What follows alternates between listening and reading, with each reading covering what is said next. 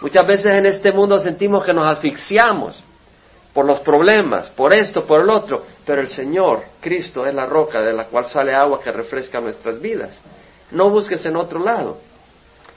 Ayer enfrente de mi casa estaban comprando, y, porque era, ¿eso cómo le llaman eso? que Garage sale. Y estaba a las seis y media ya estaba lleno enfrente de mi casa porque la vecina tenía cosas. Y se me vino ese versículo de Isaías, ¿por qué trabajar por lo que no satisface? ¿Verdad? Comprar aquello que satisface, donde no tienes que pagarlo. La palabra del Señor, la paz, el amor del Señor, no tienes que trabajar por eso. Y satisface. Busca eso. Pues llegaron a Refidim y de ahí pasaron, porque fue de la, de la roca de Oreb, en monte Sinaí, donde salió esa agua, y de ahí subieron a Tavera, a Kibroth Hatabá, a Haserot, y luego después fueron al desierto de Parana donde llegaron a Cades.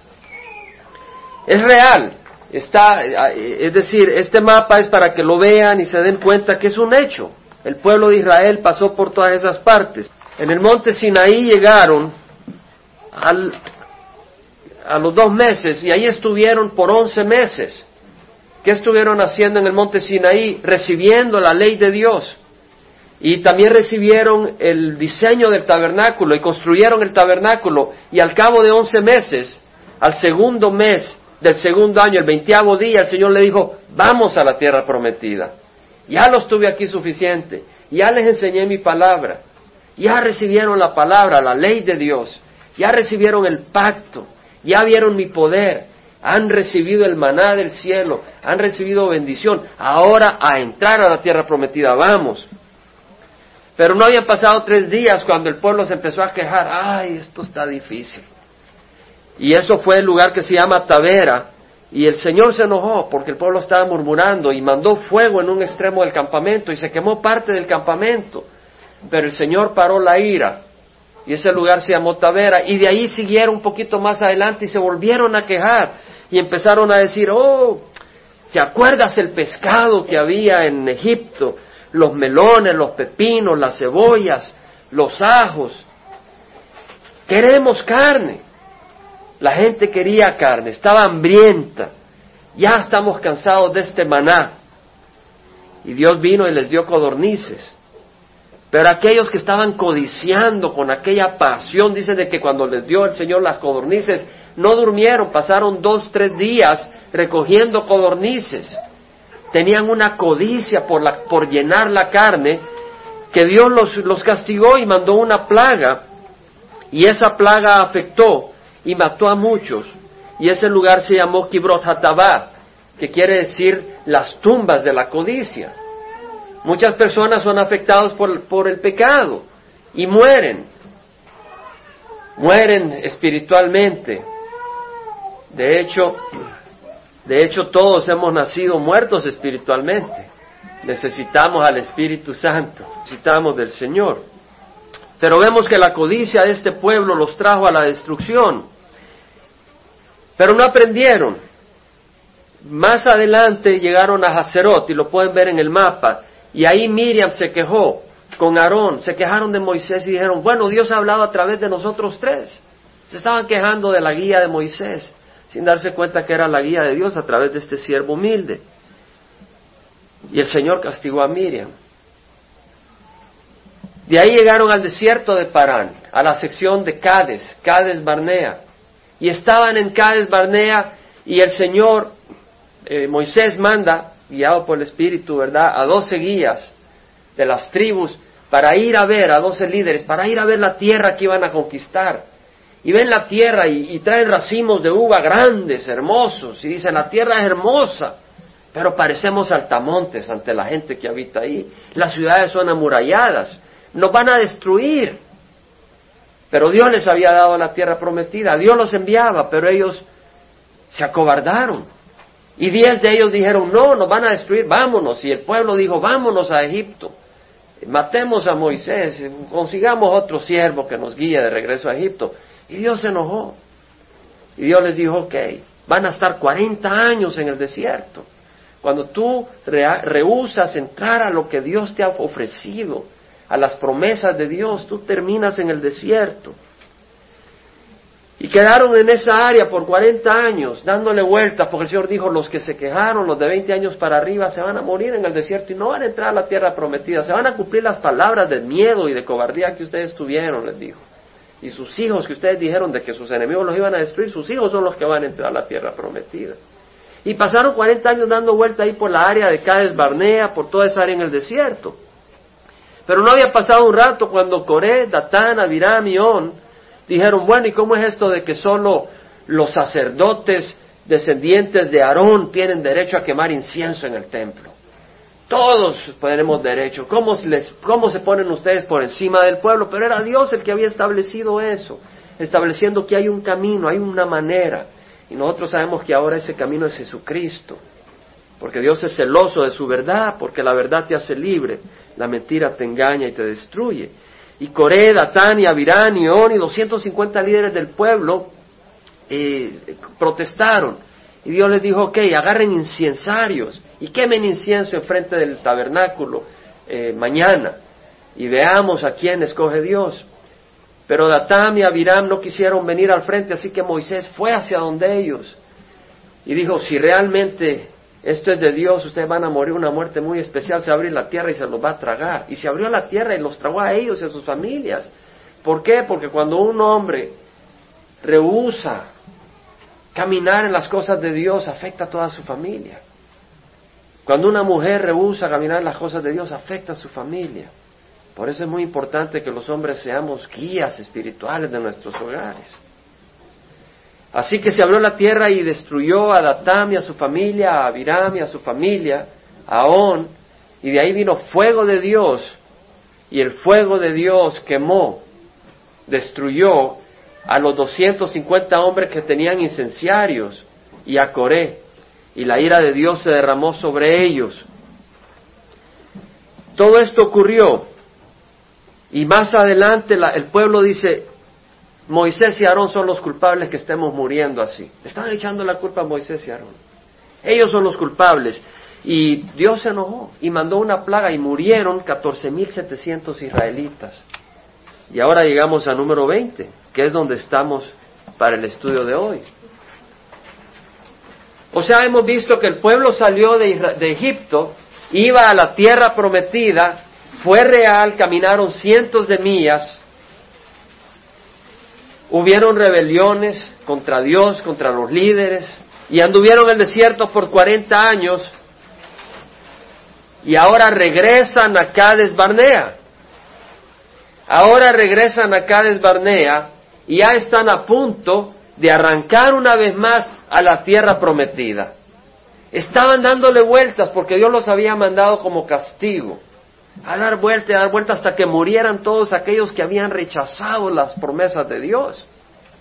Y estuvieron dando vueltas hasta que cayeron, murieron. Y ahora ya estaban quedando solo aquellos hijos que ellos iban a heredar la tierra prometida. Y ya Dios los estaba armando de nuevo y los lleva a Cades Barnea. Y en el versículo primero del capítulo 20 dice, los hijos de Israel, toda la congregación, llegaron al desierto del Sin en el mes primero y el pueblo se quedó en Cades Ahí murió Miriam y ahí la sepultaron. Miriam no entró a la tierra prometida. ¿Por qué no entró Miriam a la tierra prometida? Porque se había rebelado contra la autoridad que Dios había establecido. Se había rebelado, estaba trayendo desorden y Dios la castigó en aquella ocasión. Y Dios ahora le había prohibido entrar a la tierra prometida.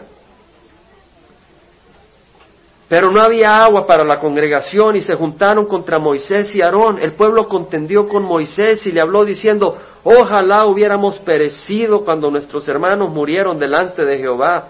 ¿Por qué pues has traído al pueblo de Jehová a este desierto para que nosotros y nuestros animales muramos aquí? ¿Y por qué nos hiciste subir de Egipto para traernos a este miserable lugar? No es lugar de cementeras, ni de higueras, ni de viñas, ni de granados, ni hay agua para beber. ¡Wow! El pueblo se quejó. ¿No, ¿No creen que ya deberían de haber aprendido, en vez de quejarse, a pedir? A pedirle a Dios, a humillarse y a clamar a Dios. Pero se quejaron. Y lo más interesante es que la queja de ellos Eran las mismas quejas que habían dicho en Kibrat Hataba, donde Dios los juzgó, y en Cades Barnea 38 años antes. En, en Kibrot Hataba, la tumba de las codicias, habían dicho, ¿quién nos dará carne para comer? Nos acordamos del pescado que comíamos gratis en Egipto, de los melones, los puerros, las cebollas, pero ahora no tenemos apetito, no hay nada para nuestros ojos excepto este maná. Se estaban quejando. Venía pan del cielo y lo estaban despreciando. Sabes, Cristo es el pan del cielo. ¿Lo estás despreciando? Cuidado. Hablo para el que no ha recibido a Cristo como el que ha recibido a Cristo. Nunca despreciemos el pan del cielo. Es vida. Es vida, es sustento. Y en Cades Barnea, cuando iba a entrar a la tierra prometida la primera vez, ahí estaban y en Números capítulo 14 podemos leer que dice, versículo 1, toda la congregación levantó la voz y clamó y el pueblo lloró aquella noche y murmuraron contra Moisés y Aarón todos los hijos de Israel. Y les dijo toda la congregación, ojalá hubieras muerto en la tierra de Egipto, ojalá hubiéramos muerto en este desierto. ¿Y por qué nos trae el Señor a esta tierra para caer a espada? Nuestras mujeres y nuestros hijos vendrán a ser presa. ¿No sería mejor que nos volviéramos a Egipto? Una vez más estaban de quejando de que Dios tenía un corazón malo, que Dios lo que quería era destruirlos a ellos. Y se querían regresar a la tierra de esclavitud. ¿Cuántos quieren regresar a la tierra de pecado? Van a la iglesia, escuchan el mensaje y quieren regresar a la tierra de pecado, a la tierra de esclavitud la esclavitud de las drogas, la esclavitud del orgullo, la esclavitud de la codicia. ¿Sabe lo que me llamó la atención cuando estaba leyendo esto? Que estos que se estaban quejando así no era el mismo pueblo que se había quejado 38 años antes. Era la misma queja, pero ahora eran los hijos. ¿Nos estamos dando cuenta? Ahora eran los hijos los que iban a entrar a la tierra prometida. 38 años después y se estaban quejando igual que sus padres. Cuidado, cuidado, ¿qué es lo que seguimos nosotros como padres? Porque muchas veces nuestros hijos van a seguirlo. Y si seguimos lo que es malo, nuestros hijos van a seguir lo que es malo. Y no le digas, escucha mi consejo, pero no hagas lo que yo hago. Como padre, no le digas eso a tus hijos. Mejor tú haz lo que debes de hacer y dile a tus hijos que sigan tus caminos. Que en 1 Corintios 10, 6 al 11, lo pueden escribir porque voy a ir rápido, hermanos. Dice el Señor, estas cosas sucedieron como ejemplo para nosotros, a fin de que no codiciemos lo malo, como ellos lo codiciaron, ni forniquemos, ni como algunos de ellos fornicaron y en un día cayeron veintitrés mil, ni provoquemos al Señor, ni murmuréis como algunos de ellos murmuraron y fueron destruidos por el destructor. Estas cosas les sucedieron como ejemplo y fueron escritas como enseñanza para nosotros. Qué bonito cuando un niño recibe la enseñanza de aprender a nadar por un padre, para que no se ahogue. Y Dios aquí nos está enseñando a través de este ejemplo que la murmuración contra Dios que la fornicación, la codicia, trae destrucción. Y lo hizo visiblemente. Los, los, destruyó, les mandó plaga, abrió la tierra, les mandó fuego, para que vieran que ese camino trae destrucción. Dios lo hizo para enseñarnos a nosotros, para que nosotros escapemos de la destrucción eterna y de esa manera podamos entrar a la tierra prometida. Eso es lo que Dios estaba haciendo. Pongamos atención, hermanos. Algo que el Señor me ha dado a mí, yo le doy gracias, me ha dado a mí una cosa que me abre los ojos, me ayuda a abrir los ojos a considerar cuando veo que alguien falla. Así siervos del Señor que han fallado, no a decir, oh, yo soy más fuerte, sino a decir, Señor, ayúdame a no caer en esta manera. Cuando ves que alguien falló, por ejemplo, estos siervos que han caído en adulterio y luego los trae vergüenza al Evangelio. Yo digo, Señor, yo no quiero cometer ese error. ¿Verdad? Son ejemplos, porque ocurren públicamente. Fallan y luego la falla se muestra públicamente. Digo, Señor, yo no te quiero ofender de esta manera. Son ejemplos que el Señor permite para nosotros. Ahora vamos al versículo 6 del capítulo 20 dice que Moisés y Aarón fueron delante de la asamblea a la puerta de la tienda de la reunión y se postraron sobre sus rostros, clamando, Señor, el pueblo quiere agua y nos van a apedrear. Y se apareció la gloria del Señor. Y habló el Señor a Moisés diciendo, toma la vara y reúne a la congregación, tú y tu hermano Aarón, y habla a la peña a la vista de ellos para que la peña dé su agua, así sacarás para ella agua de la peña y beban la congregación y sus animales. Tomó Moisés la vara de la presencia del Señor tal como él se lo había ordenado. Y Moisés y Aarón reunieron al pueblo ante la peña y él les dijo, oíd ahora rebeldes, ¿sacaremos agua de esta peña para vosotros?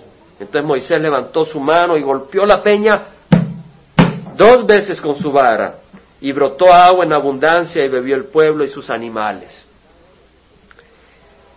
Y el Señor le dijo a Moisés y a Aarón, porque vosotros no me creíste a fin de tratarme como santo ante los ojos de los hijos de Israel, por tanto no conduciréis a este pueblo a la tierra que les he dado.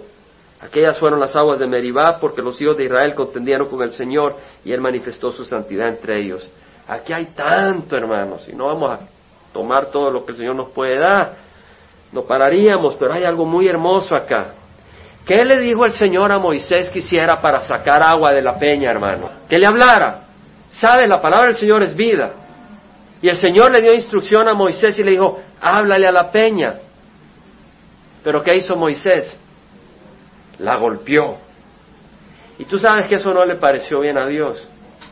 Sabes, la palabra del Señor, mira, esto, yo te digo de corazón, esto es la palabra viva de Dios. Esto no es un libro religioso, es la palabra viva de Dios. Si tú agarras números, perdón, Éxodo 17, ¿te acuerdas que el Señor les dio de beber agua en Refidim, cerca, de la, cerca del monte Oreb, del monte del Sinaí? Lo mencioné al principio. Cuando pasaron, antes de llegar a Oreb, pasaron por Refidim y de ahí, de la, de la peña de Oreb, les dio agua. ¿Qué dice? 38 años antes. 39 años antes, toda la congregación de los hijos de Israel marchó por jornadas desde el desierto de Sin conforme al mandamiento del Señor, acamparon en Refidim y no había agua para que el pueblo bebiera. Entonces el pueblo contendió con Moisés y dijeron, danos agua para beber. Moisés les dijo, ¿por qué contendéis conmigo? ¿Por qué tentáis al Señor? Y el versículo 4 dice, clamó Moisés al Señor diciendo, ¿qué haré con este pueblo un poco más si me apedrean?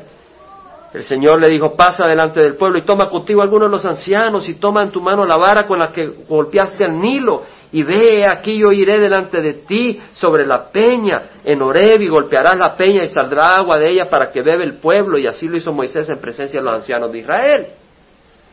Cuando estaba en el Refidim, el Señor le dijo a Moisés que agarrara qué? La vara. ¿Qué vara? La vara con la que golpeó al Nilo y produjo sangre, que fue una de las plagas, cuando el pueblo de Egipto y el faraón dejó de ir, dejó ir al pueblo de Israel, porque vinieron esas diez plagas que los atormentaron. Esa plaga fue cuando vino Moisés y con la vara golpeó el río, juzgó al río y salió sangre. y no pudieron beber agua. Con esa misma vara golpeó la roca y de esa roca salió agua. ¿Sabes qué nos estaba enseñando el Señor? El Señor nos estaba enseñando que al golpear la roca que es Cristo Jesús, sale agua viva para nosotros. Esa roca representa a Cristo. Cristo fue golpeado en el Calvario. Cristo fue crucificado en el Calvario. Y a partir de esa crucifixión sale agua abundante para nuestra alma sedienta. Eso es lo que el Señor mostró. ¿Y sabes qué es Joreb? Perdón, hermanos. Horeb era el monte donde recibieron la ley de Dios. ¿Sabes? La ley demanda castigo si hay desobediencia. La ley demanda muerte si tú vives aparte de las obras de la ley. Porque dice que los que viven de acuerdo a la ley son los únicos que pueden vivir. Está en Gálatas. Lo voy a mencionar brevemente. En Gálatas 3 dice, maldito todo el que no permanece en todas las cosas escritas en el libro de la ley para hacerlas. Maldito el que no cumple toda la ley. Es como una cadena. Si una argolla se rompe, tú no puedes colgar en un precipicio de esa cadena porque se viene para abajo. Si tú tratas de cumplir toda la ley, y quieres entrar a Dios por cumplir toda la ley, verás que eres imperfecto y te vienes para abajo. Nadie es justificado ante Dios por la ley, es evidente, porque el justo vivirá por la fe. Sin embargo, la ley no es de fe, al contrario, el que las hace vivirá por ellas. El que vive por la ley ya no es por fe, sino que él dice, yo voy a entrar al reino de los cielos porque soy bueno. Mis obras prueban que soy bueno. Entonces tienes que cumplir toda la ley si no eres maldito.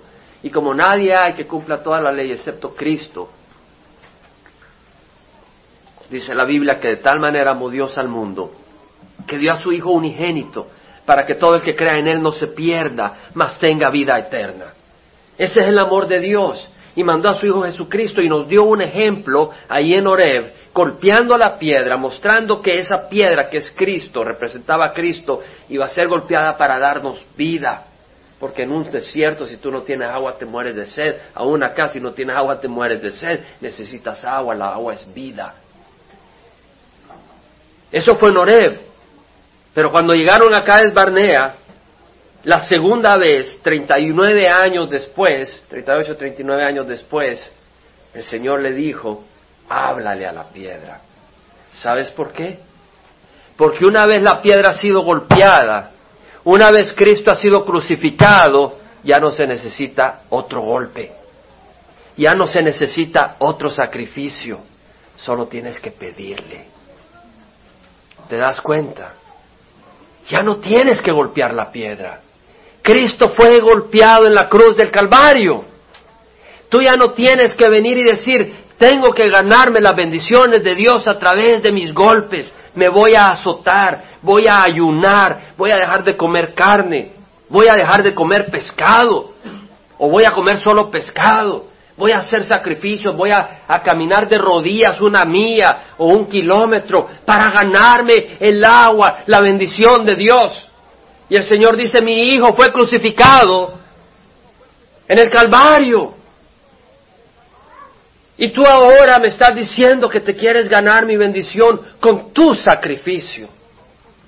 Y el Señor dice, no, mira a mi hijo Mira la sangre que derramó en el Calvario y ahora recibe el agua.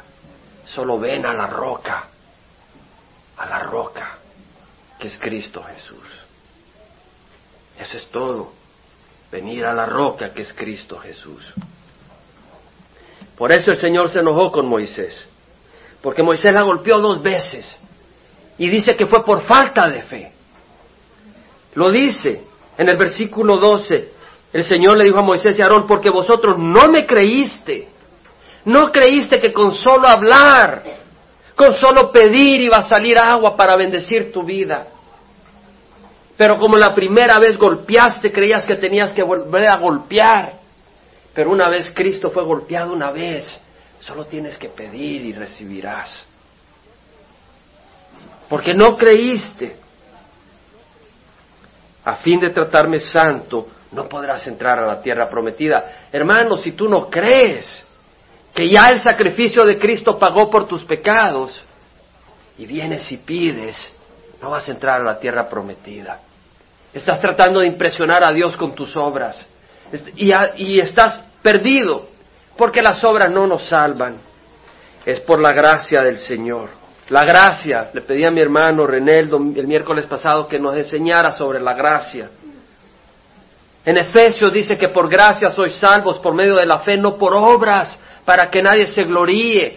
Por tantos años yo no sabía que la salvación era un regalo de Dios, ya había sido pagado en el Calvario. Y llegaba la Semana Santa y quería ganarme el favor de Dios. Hermanos, el Señor solo te pide una cosa, que le des el corazón. Y que vengas y recibas su agua. No que te vayas a llenar de veneno del mundo, porque entonces, ¿de qué sirve que le pidas a Dios ayuda y te está llenando del veneno del mundo? Reconoce que estás contaminado, reconoce que estás contaminada, reconoces que no estás satisfecha, reconoce que no estás satisfecho y ven a la roca que es Cristo Jesús. Y ríndete a tus pies y recibe el agua. Romanos 11:6 dice, si es por gracia y no es a base de obras, de otra manera la gracia ya no fuera gracia. Gracia, la riqueza de Dios gracias a Cristo Jesús. Primera Corintios 15:10 dice, por la gracia de Dios soy lo que soy. Aquí está Pablo diciendo, por la gracia de Dios soy lo que soy. No porque yo sea un gran hombre, no porque yo crecí, porque nací, porque tuve, porque fui. Dice, nada. Por la gracia de Dios. Dios me agarró, Dios me tomó, Dios me reveló su verdad, Dios me reveló su amor y ahora me ha escogido para ser siervo suyo a los gentiles, dijo Pablo. Por la gracia de Dios, Dios hace milagros a través de mí, dijo Pablo. Por la gracia de Dios soporto a pedradas y soporto naufragios. Por la gracia de Dios persevero. Por la gracia de Dios. Dios le había revelado el tercer cielo. Dios le había revelado a Pablo lo que era lo que vamos a heredar los creyentes cuando vayamos a la presencia de Dios, todo ese paraíso de bendición, no era que él había pagado para ver todo eso.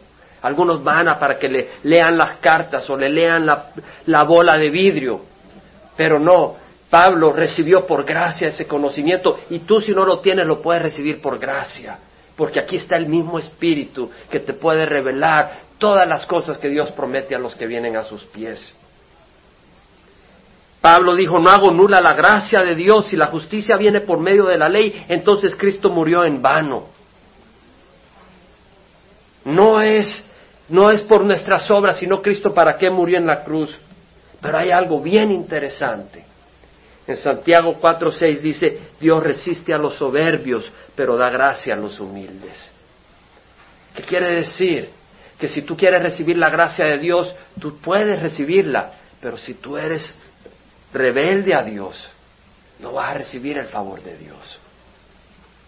Dios tiene gracia inmerecida, no la mereces. Dios quiere derramar sus bendiciones. Pero si tú eres orgulloso y dices, no necesito postrarme a los pies de Cristo, soy muy macho, soy mucha mujer, entonces no vas a recibir la gracia de Dios y vas a recibir la justicia de Dios, el juicio de Dios por rechazar el sacrificio de su Hijo Jesucristo porque si no has recibido la gracia de Dios, cuando estés ante Dios vas a tener que mostrar obras que muestren que eres perfecto. Porque si no eres perfecto no eres aceptable ante Dios. Un vaso de leche con una gota de veneno se vuelve contaminada. Y Dios en su reino no puede tener almas que están contaminadas. Tienes que venir y ser purificado por la sangre de Cristo. Dios resiste a los soberbios, pero da gracia a los humildes. Qué interesante que en Cades Barnea, donde había fallado la primera vez el pueblo, y decidieron no entrar a la tierra prometida, y en Cades Barnea, donde la segunda vez dijeron, queremos agua, ¿qué pasa con este Moisés? Ahí el Señor les dio agua. ¿A quién? A gente pecadora. Dios da agua al pecador arrepentido. Cuando vino la mujer samaritana, Jesús iba para Galilea con los discípulos y pasaron por Samaria. Y ahí en, el pueblo de Sicar, ahí estaba el pozo que Jacob había eh, excavado y, con el que había tomado Jacob y sus hijos y los animales. Se le acerca a Jesús a la mujer samaritana y le dice, mujer, dame de beber. Y la mujer le dice, ¿y tú como siendo judío me hablas a mí que soy samaritana? Jesús le dijo a la mujer samaritana, dame de beber. Jesús te dice a ti, sírveme. Y tú dices, ¿cómo puedes tú, Dios mío, a mí que soy pecador, decirme que te sirva, tú que eres santo y perfecto? Y Jesús le dijo a la mujer samaritana, si conocieras el don de Dios y quién es el que te dice, dame de beber, tú me dirías a mí, dame de beber. Yo te daría agua viva. Y le dice, pero ¿cómo? Si el pozo es hondo y no tienes con qué sacar agua. Y Jesús le dice, el que tome de esta agua volverá a tener sed. Pero el que tome del agua que yo le daré no volverá a tener sed jamás, sino del profundo de su ser brotará ríos de agua para vida eterna. ¿Quieres esa agua? Es el agua que salió de la piedra, agua viva. ¿Quieres esa agua? ¿Sabes qué hizo la mujer? Le dijo, Señor, dame de esa agua para que no tenga sed ni tenga que trabajar y venir a recoger. No estoy hablando en la carne, Estoy hablando trabajar para recibir el favor de Dios. Y puedes recibir la paz del Señor. Esa agua es el Espíritu Santo. Ese es el don de Dios. Mira, el Espíritu Santo es tan necesario. El Espíritu Santo te da poder para tu vida. Muchas veces no tenemos poder en el mundo y fracasamos, pero en Cristo ya no hay fracaso, porque en Cristo hay victoria. ¿Cuál es la victoria? Nuestra fe. En Zacarías dice, no es por el poder ni por la fuerza, sino por mi espíritu, dice Jehová. Entonces tú necesitas poder para vivir esta vida en una manera buena, en una manera valiente, en una manera íntegra. Lo podrás por el Espíritu Santo. No es por el poder ni por la fuerza, sino por mi espíritu. Dice el Señor a través de Pablo, todo lo puedo en Cristo que me fortalece. Todo en Cristo. ¿Cómo nos fortalece? Por medio de su espíritu. ¿Necesitas dirección en tu vida? El Señor dice, cuando Él, el Espíritu de verdad, venga, os guiará a toda verdad. Qué hermoso que el Espíritu Santo nos guía a toda verdad. Ese espíritu lo dice Isaías y lo menciona como espíritu de sabiduría, espíritu de inteligencia, de consejo, de poder, de conocimiento, de temor a Dios. Cuando vienes al Señor, Él te da más temor a Él. ¿Por qué? Porque estás en su presencia y lo respetas y lo honras, porque sabes quién es Dios. Sabes que no es una imagen, sabes que es un Dios poderoso que no lo puedes poner aquí o allá, él está en todas partes, Él es poderoso y Él llama a sus siervos a servirle. Y qué hermoso poder servirle al Dios, que es Rey de Reyes y Señor de Señores, que mandó a su Hijo a morir en la cruz por amor a nosotros y que con ternura nos abraza y nos cuida en medio de las tribulaciones. Ese Dios, ese Espíritu Santo, ese Espíritu de consuelo y de comunión. El Señor dijo, he aquí, yo estoy con vosotros todos los días hasta el fin del mundo. ¿Cómo? Por medio de su espíritu. Pablo escribe en 2 Corintios 13, 14, la gracia del Señor Jesucristo, la gracia, el amor de Dios y la comunión del Espíritu Santo sean con todos ustedes. La comunión, el compañerismo. Qué bonito vas manejando y estás hablando con el Espíritu Santo. Espíritu Santo, gracias por darme esta instrucción. Gracias por corregir mi mirada. Gracias por corregir mi corazón. Gracias por enseñarme lo que es bueno. Esa comunión. O cuando te sientes golpeado, gracias por darme consuelo. Gracias por apoyar mi corazón. Ese espíritu es espíritu de esperanza. Sabes, en este mundo no hay esperanza. Esa esperanza está en Cristo. Por eso mucha gente eh, no sabe qué hacer. No saben qué arrancar, arrancan con el licor, arrancan con las drogas, o buscan un carro nuevo, otro carro, otro carro, otra casa, no que los carros de la casa sean malas, pero están buscando algo en que entretenerse porque quieren, distraerse porque no hayan esperanza para su vida. En Romanos dice, el Dios de la esperanza os llene de gozo y paz. Dios es de esperanza. Si fuera esperanza para ir al infierno, esa no es esperanza. Si fuera esperanza para lo que es real, por lo que es mentira, eso no es esperanza. Hay esperanza porque hay algo hermoso. Hay esperanza porque hay cosas preciosas. Y ese Dios de esperanza es un Dios de esperanza. Por eso dice, el Dios de la esperanza os llene de gozo y paz en el creer, para que abundéis en esperanza por el poder del Espíritu Santo. Ese Espíritu Santo te puede dar esperanza. Ese Espíritu Santo te da regalos sobrenaturales. Dicen Corintios, a cada uno se le da la manifestación del Espíritu para el bien común. Y ese Espíritu Santo te da victoria sobre el pecado y sobre la muerte. Vamos a celebrar la Santa Cena. Es algo muy hermoso. La Santa Cena, el Señor mismo nos dio esa instrucción, por eso lo hacemos, porque el mismo Señor nos lo mandó.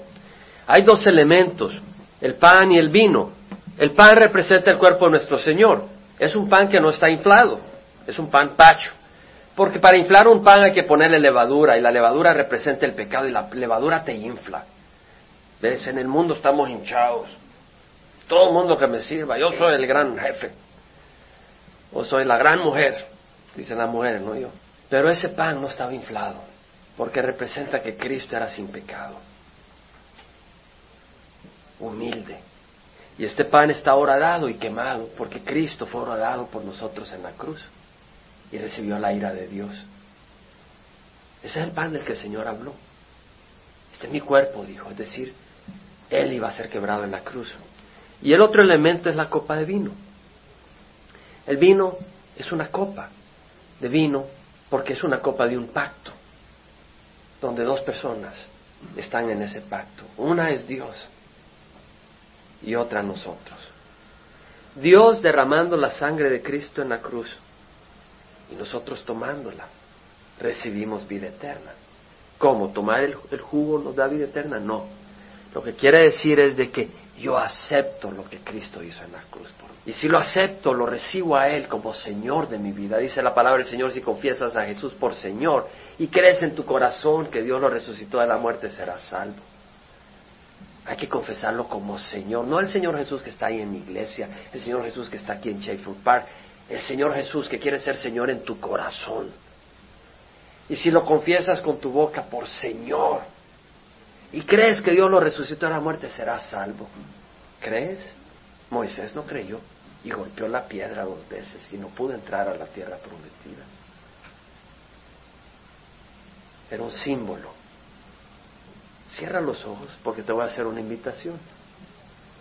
Si tú nunca has recibido a Cristo Jesús, yo hoy te invito a que recibas a Cristo. Muy sencillo. Todo lo que tienes que hacer es reconocer que has pecado.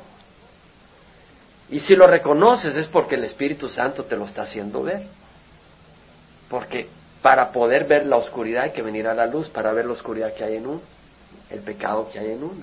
Si tú estás en la oscuridad y no entras a la luz, la luz no puedes ver que hay pecado en ti. Pero si el Espíritu te está hablando y te dice, hay pecado en ti, pídele a Dios perdón por tus pecados y pídele a Jesús que entre a reinar en tu corazón y vendrá el agua viva a tu vida. Si tú lo crees, ahora puedes recibir al Señor. Te invito a que ores conmigo. Vamos a orar. Ora en voz alta.